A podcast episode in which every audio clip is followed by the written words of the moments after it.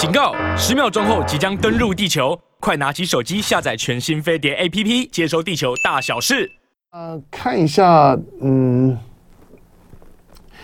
呃，美股，美股呢？美美股讲的就是主要主要是涨涨费半涨科技类股啊，那微软涨了百分之三点八五，那 NVIDIA 呢涨了百分之二点二十四点三七啊，主要是 NVIDIA N NVIDIA，呃，就反正 AI AI 的时代到了嘛，呃，NVIDIA 这次的大涨就是告诉你 AI 的时代到了，其实就大家就是就是就拼 AI，但是当当 AI 呢人工人工智慧呢开开始呢为为人服务的时候，我会建议人呢、人人就要开始呢，开开始要努力避免一件事情，就避免把自己 AI AI 化。我我不知道你有没有种感觉，哈，比如说我有时候在反反省我我自己的这个世代成长的经验，就不只是我了，而是我们的我们的世代，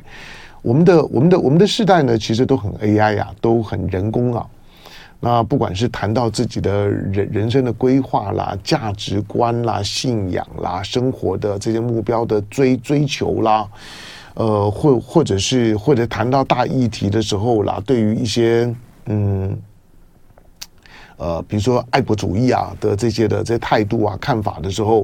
因为同同质性很高，你知道同同质性很高啊，它的反应就是说，其实我们我们我们我们是被某一些的模模模模子模式呢刻画出来的，那其实都都都非常的 artificial intelligence。AI AI 当然讲的是人工智慧了。我们讲到 AI 就就是呢，现在都是特别特别指涉人工智慧，指涉机机器人，不见得像人的样子。总而言之呢，就是呃，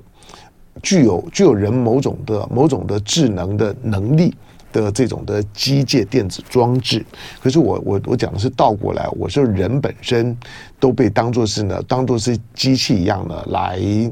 来来教育、来训练。那个当然跟上个世纪的工业化过程，以及以及以及在政治政治的这种的体制、意识形态的形塑的过程呢是有关的。但是我我只最最近在看一些 AI 的书的时候呢，看到看到 AI AI 为我们服务的时候呢，其实我们就也就是我们自自己避免自自己呢不知不觉把自己呢当做 AI 呢去训练去打扮的时候，包括我们在教养孩子的时候呢也一样。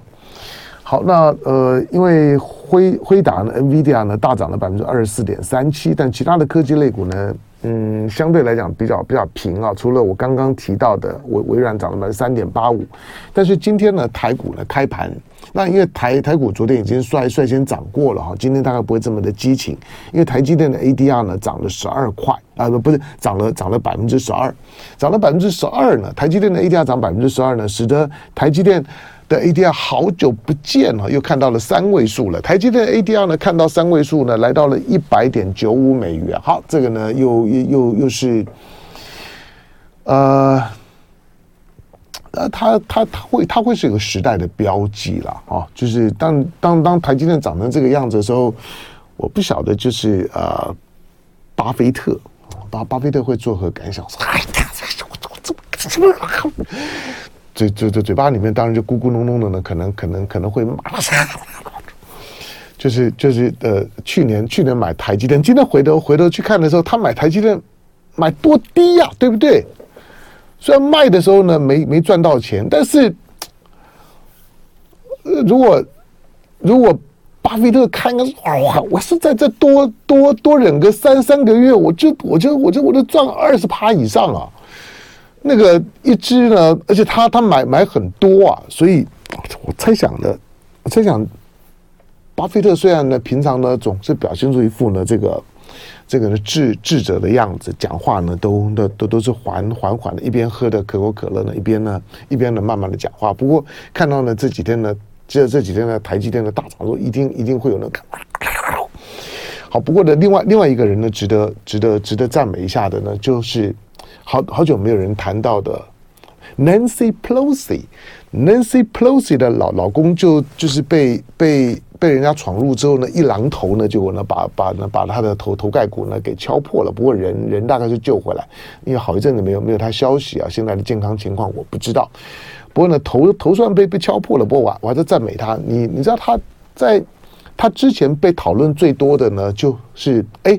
你老婆是众议院议长哦，不过你你在你在人家股票的进进出啊，很很积极啊，这我们内线交易的问题啊。那这大概是这也是大一年一年一年多前的事儿了哈，一年前的事儿了，一年多多前。但是那个时候大家在在质疑 Nancy Pelosi，质疑你你你你老公了，你老公是是这个股票市场的算忠实户啊，因为 Nancy Pelosi 的这个财力颇颇丰啊。那那个时候在质疑 Nancy Pelosi。质疑她老公的有没有内线交易的，那那时候就是因为她老公大买 NVIDIA。好，那你想，不管是不管是台积电，台积电当然你可以，你可以，你你可以判断就是说，哎，那嗯，虽然巴菲特卖了，可是。他卖的卖的逻辑是政治逻逻辑，可是他买的逻辑是商业逻辑，是科技逻逻辑，所以他的商业逻辑，他的那个那个对于科技的那个投资逻逻辑的判断是对的，是没有问题的。但他的政治逻辑，我也不能说他有问题，可他因为商业逻辑买，因为政治逻辑卖，结果呢，让自己没有赚到，反而反而亏了。可是你回头去看的时候，他没有错啊。就台积电都到一百了，他他买的时候才八十几而已啊，那卖的时候呢还亏钱，好，但是呢，现在你回头去看的时候，那个时候如果他卖的时候呢，如果你丢我我捡，就是巴菲特一卖，哎，你觉得嗯，他的判断应该没没没啥问题，但我我我没我没有那个眼眼光了，我也没有没有在在很很。投入到一些的一些的股市的细节，我股市对我来讲就是长时间因为跑财经新闻嘛，就持续性的关关注，把它当做是呢政治观察的一一部分，大意是这个样子了。好，那在在买这买买这些东西的时候呢，你你回头回头去看的时候，哎，台台积电准。你同时呢，我们要更要佩服，其实股股神裴洛西。其实股神不叫巴菲特啊，股神佩洛西很厉害啊。那一年多前的时候，你知道，NVIDIA 有有一阵子啊，他买的时候，大家会会去质疑他。就之前因为 NVIDIA 不太被看好，大家觉得 NVIDIA 不太行了。但是当他买的时候呢，那时候 NVIDIA 已经开开始上来了。后来他的股票怎么处理，我我我没注意了。我今天倒倒倒没有去 follow 这件事情，我只是看到看到呃在。国际股市当中的这两只股票的表现，这两只呢是有联联动性的，就让我想到了两位的股神，股神巴菲特跟股神佩洛西。那换句话说，不管你你是你是基于呢基于呢投资的眼光判断精准，或者你是呢政治的眼光判断精精准，你都会赚到钱的。好，但是我都没有。好，没关系，呃，就就跟大家呢分分享一下，呃。因为台台积电大涨了百分之十二，好，那各位可以观察一下呢，今天呢台股呢开盘的情况。那也因为呢费半呢是大涨的哈，所以呢其他的股票呢反而呢表现的就不咋样了。那最近呢今天星期五的时间，嗯。比比特币呢是没怎么样的，来再看一下，呃，油价，油价最最近的这一两个礼拜呢，油价也没啥动，好，那纽约轻原油呢现在还在七十二美元左右，北海布兰特原油呢还在七十六美元左右，好，这这些呢摆在心里面当参考。另外呢，呃，台指期的期货盘，那报给大家一下，期货盘，台指期夜盘呢涨一百七十二点。好，那一万六千三百七十七点，五万六千零三十四口的成交量，那涨一百七七十二点，就告诉你说呢，嗯，昨天的台积电呢还没涨够，那看 N NVIDIA 呢激情成这个样子，那今天呢大家总要跟一跟，那跟着股神股神巴菲特那走一趟，所以其实台积电昨天的台股了哈，台股盘面上面的台积电昨昨天昨昨天有另外一个意义呢，就就是。就是它突破所谓的所谓的巴菲特的天花板，巴菲特天花板就就是应该是五百五百五百四十几五百四十六吧，五百四十六就就是巴巴菲特巴巴菲特卖的时候的那个时候的价价格五百四十六，好，那所以的台积电呢这两天呢，也就呢突破了巴菲特的天天花板。那突破了之后，那接下去呢就跟巴菲特呢没啥关系了。那你到底要基于你的商业逻辑或者政治逻辑呢去投机？去投资，好，那别人本人没意见哈。我我我在我在谈这些事情的时候呢，都还是从一个时事的新闻的视角呢，在提供你。好，所以不管你要跟股神巴菲特，或者跟跟股神呢佩洛西都可以。但是你说那这这两个我都跟不上，没关系啊。就是台湾台湾有股股神蔡英文啊，蔡英文的蔡英文的不管是高端啊等等，我我我坦白讲啊，就是我说实在就是。炒股这档这档事儿啊，炒股这档事儿，国民党是不行的，国民党是不灵的，就是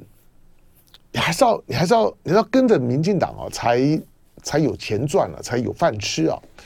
就就是你知道绿色的党政啊，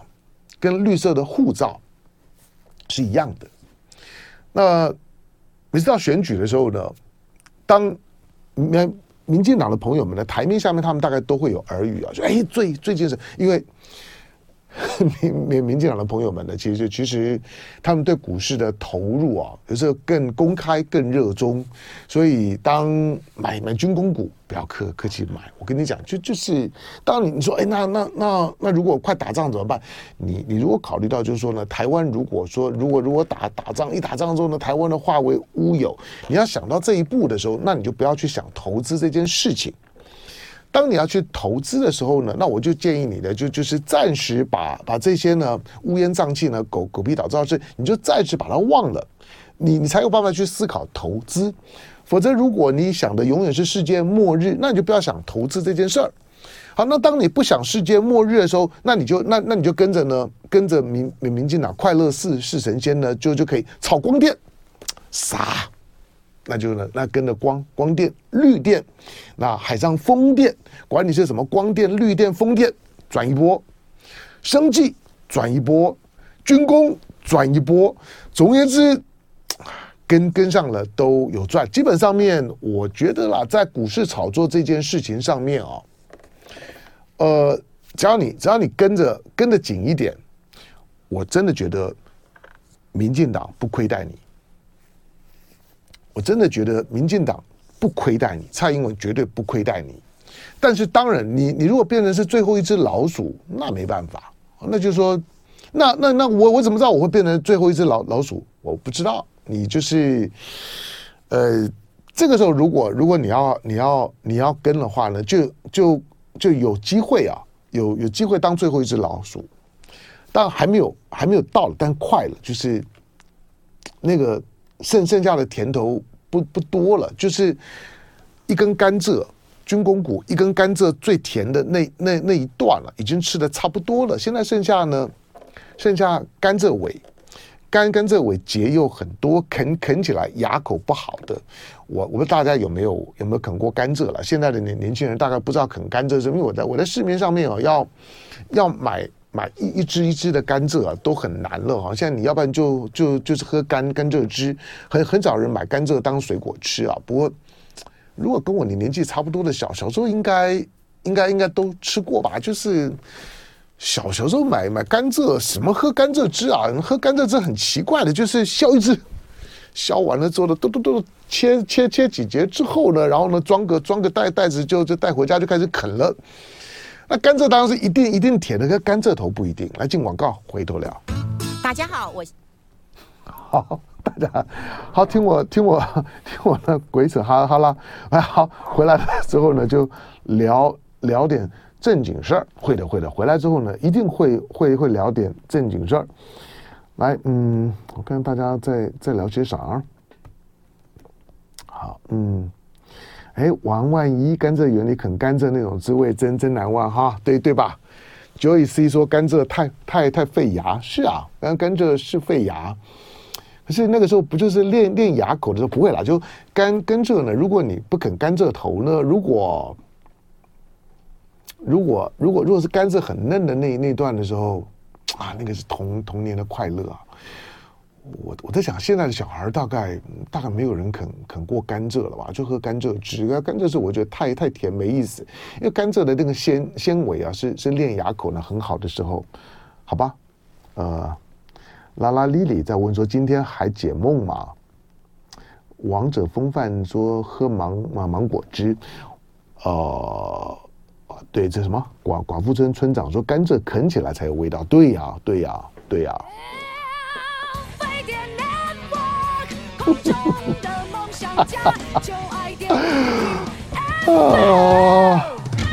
，OK OK OK，哎，对，还还还不错哈，对吧？我我我刚刚在在在讲啃啃甘蔗，反正你知道早上的时时间呢，除了除了提供你的生活资资讯之外呢，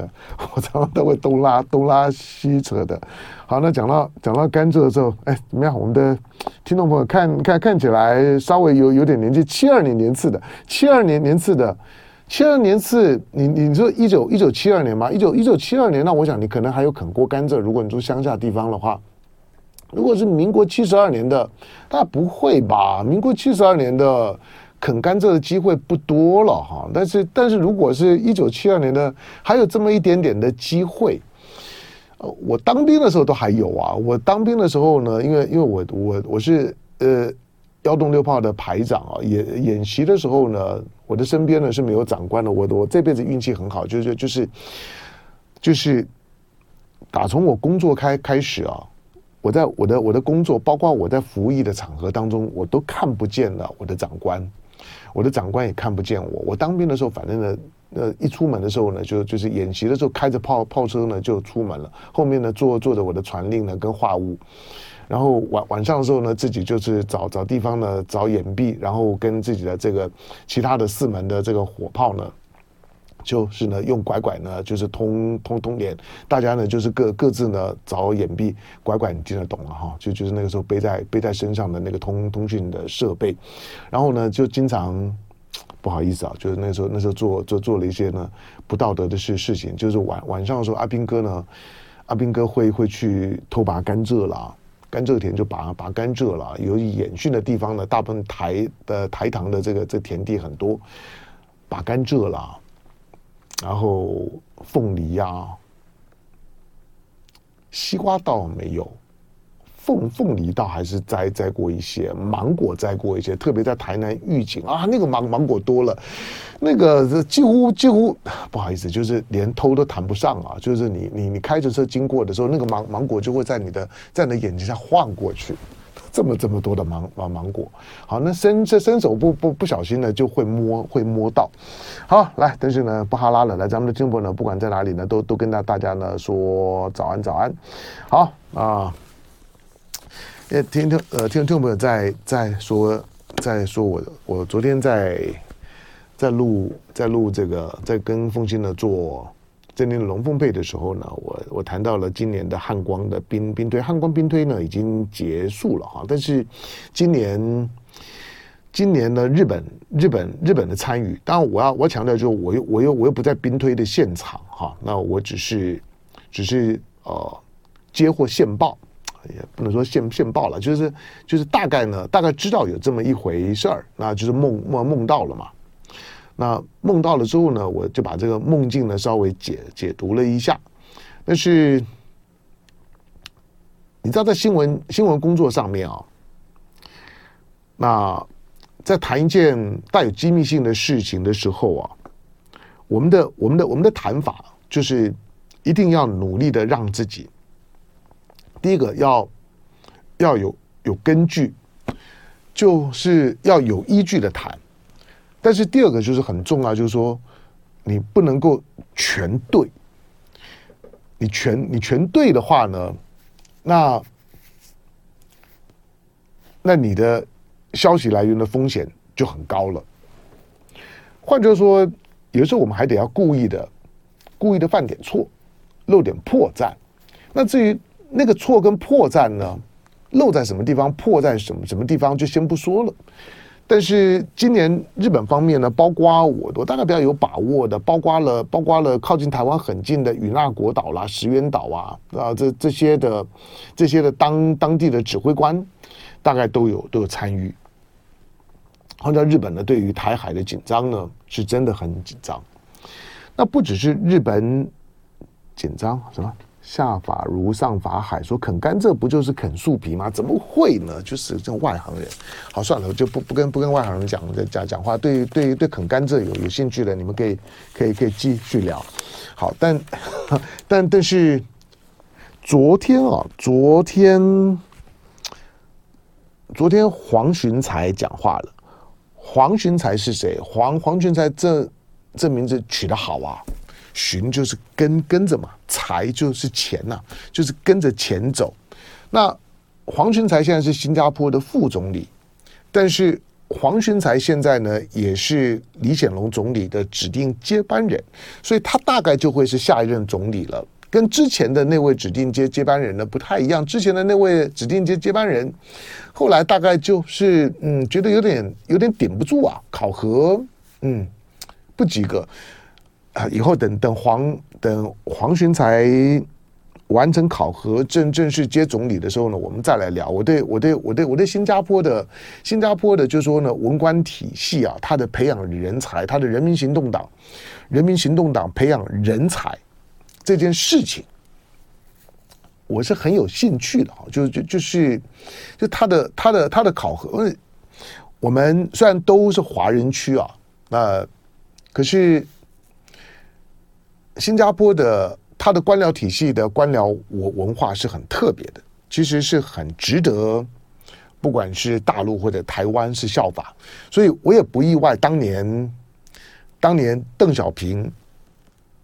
到了新加坡，跟李光耀见完面，一九七八年，到了新加坡，回去了之后，很快的就开始开特区，走开放路线。他那趟的新加坡之行，对邓小平来讲启发一定很大。那个那个启发不只是新加坡一九六五年才独立建国，可是为什么一九七八年才十三年的时间，才十三年？一九六五年，新新加坡能不能活得下去都还不知道。就是他是被马来联邦给赶出来，就是马来马来西亚呢不要他，那被赶出来，就你们华人这么这么多，你待在我马来西亚里面来来讲呢，我马马马来人呢乌统呢也没有安全感，他赶出去。那风雨飘摇的情况之下呢，新加坡一九六五年呢才勉强独立。可是为什么一九七八年那十三年的时间？李光耀非常的活跃，除了治理国家之外啊，李呃李光耀东跑西西跑，跑跑台湾，跑大陆，跑很多啊。可是为什么才才十三年的时间，我们我们我们在看一个看一个国家的发展格局，或者看一个城市的发展格局的时候，台湾人有的时候会。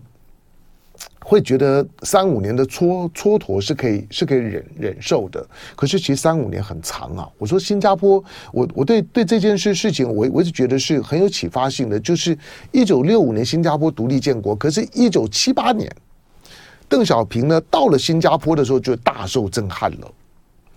就听了李了呃李光耀给他建议，因为这李李光耀在在在他过过去的回忆里面有提到过。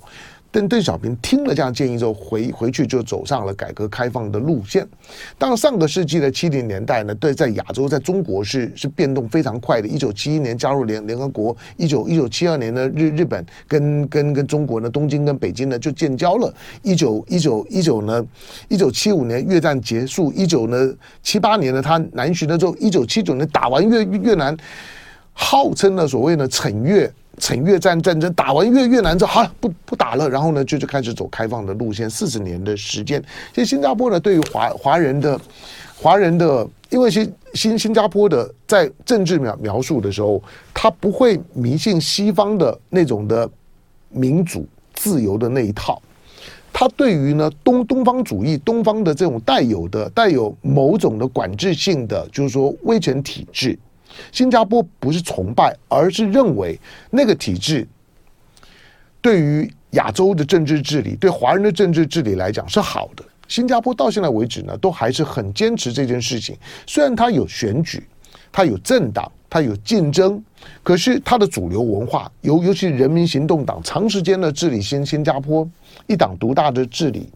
可是它跟它跟日本的自民党非常非常的不一样。好，那黄群才讲些什么东东西呢？黄呃黄群才的标标题就在这边了哈，因为因为我昨天看了哈，那在今天今天反正既然谈到了谈到了兵推，谈到台海，那黄黄群才说台海是亚洲最危险的爆发点，不只是亚洲最危险，其实也也是全世界的最最危险。那黄群才是是怎么说的哈？他在他在二十三号到二十七号呢访问日本。他在星期四，就昨天呢，在日经新闻集团所主办的第二十八届亚洲未来论坛，他在日本讲讲话。那发表演说的时候呢，重申大国争霸呢已经重返亚洲，台湾海峡已经成为这个区域最危险的爆发点。他呼吁呢，美中都要克制，认为与其用呢民主对专制的这种的简单的划分呢来对来制造对立阵营。更重要的是，各国如何在分歧当中能够找到共存与合作的方式。黄群呢还说，东协阿斯用不希望的选边站，也不希望看到一场新的冷战。又黄循财以副总理的身身份呢，已经已经开始呢，代表些新加坡呢，在许多的国际场合当中呢，出现跟讲话。因此，他作为下一任的总理啊，即即使还不是百分之百的板上钉钉，但但是呢，大概十之八九了。那新加坡的焦虑反映呢，反映的是呢东盟的焦虑。你看他讲话的时候，他他不只反映新加坡，他讲的是 ASEAN，就就是从从东盟的角度来来讲呢，在在讲话。那你说，那他讲他凭什么代表东新加坡就代表东盟？那东盟在担担心什么？我还是回到过去，我我我常常引用的比较简单的比较，东盟六亿多的人口，东盟的人人口大概是印度的一半，可是东盟现在的总体的 GDP 跟印度差不多，你简单换算来讲呢，就就就是呢，就是东盟的人人均所得是印度的两倍。那东盟呢？东盟凭凭什么？没有没有没有凭什么？东盟东盟其实就是同沾法喜，就是当十加一，东盟加一加加中国的的就 FTA 签了之之后，整个中国上来，东盟跟着跟着上来，这个是在。在地缘政治当中来讲，很特别的发展模式，就是一个一个一个区域大国的经济的爆发性的成长，使得周围的国家同沾法喜。你不要以为不不是就应该这样吗？不，你回头看过去五百年，西方强强权的崛起的过程当中，它几乎跟周跟它周边的国家都是处在斗争关关系。换句话说，不管它过去，它叫做德国。它叫做法国，它叫做英国，它叫荷兰，它叫做西班牙，或者它叫做美国，或者它叫做日本。他们崛起的过程当中，周围的国家都是遭殃的，包括今天的美国。中国，都中国在中国虽然没有人去去去表述这件事事情，台湾呢基本上跟着美国走，喊打喊喊杀的，所以台湾在看新闻的时候。我我不能说就一定错了，因为这这样讲太武断了。可是就像在这谈俄乌战战争的时候，谈乌克兰战争当中的一些的战场的情势的判断的时候，最多最少，唐湘龙在做的新闻的呃整理啊，因为我自己在整理的时候，我尽可能平衡。那。那当然，我说尽可能是我我自己尽可能努努力了，可以把一些你在西方媒体当中看不到的都东西，尽可能兜出来，在我的时段当中，可以让大家听到、看看到。那你看到今天的乌东的情势是什么样子？你回头去看的时候，唐湘龙在节目当当中呢所所做的分析，比你在台湾你所看到的大部分的媒体提供你的、你的、你的、你的分析，跟着美国一路喊打喊杀，觉得乌克兰呢终将。大胜了俄俄罗斯普丁呢会被推翻，那个真的是天方夜谭。好，同样的，在今天呢，在在谈到呢，谈到大国崛起的过程的时候，我们我们跟着跟着美国呢，就是基本上面的民民主对对对对对专制。好，所以当今天呢 G7 呢，美国呢在亚洲呢重新的巩固呢第一岛链，重新的把军事力量推到呢第一岛链，同时呢绷紧日本，绷紧韩国，也要绷紧。台台湾就是呢，让让他的这些呢兄弟们呢打第一线，他退到第二第二线的这种的操作的方式，从台湾、从日本、从韩国的舆论场跟政治人物的长时间的成长背景跟思考训练来来讲，真是个灾难呐！因为你你看不到我在告诉你的，就就是中国在它的崛起的过程当中，过去即使呢日本作为亚洲大哥的时候，它带给周围的国家是灾难。可是中国在崛起的过程当中，第一个，它你不管你要去如何形形塑，它是一个一个一个共产主义的国家、社会主义的国家，对内的这些管制呢是如何的严也严格。可可是，一九七九年之后，他对周围的国家 no harm。他除了跟印度呢在在在加勒万河谷的那场的小小冲突以外，基本上 no harm。他没有对外发动战战争，没有动一枪一一炮。他在成长的过程当中呢，周围的国家，不管你你叫做你叫做东盟，不管呢你叫做台台湾，不管你是日本、韩国，不管你是中亚，不管你是中做中东，同沾法喜，大家呢一体一体受益。但你说就因为中国吗？要要不然呢？你你看到的趋势不就是这样吗？你看他们现在的最大的贸易伙伴呢，几乎都都是中国，不就是这样吗？那那我讲的就是说，不要不要不要讲太太太古老的事儿了。英国以前的事情就就不要讲了。你说美国，美国我我我我最近在在整理的就是呢，拉那拉丁美洲，拉丁美洲呢，中南美洲从墨西哥以南三十四个国家。请问你这三三十四个国家里里面有哪一个国国家除了墨西哥，勉勉强强的，因为呢在北美自由贸易协定里面也也沾到了一点点边。没有多好了，墨墨西哥经济大概还勉强可以，但是还还是比不上巴西。可是墨西哥以南的中美洲，一直到火地岛，哪一个沾到好处？一个都没有啊！美国 Super Power 三亿多的人人人口，整个的整个的拉拉美中美洲呢，到火火地岛四点一亿人人口而已，跟美国差不多啊，所得差这么多。从这个角度来来讲，民主跟专制的对比的意义到底在哪里呢？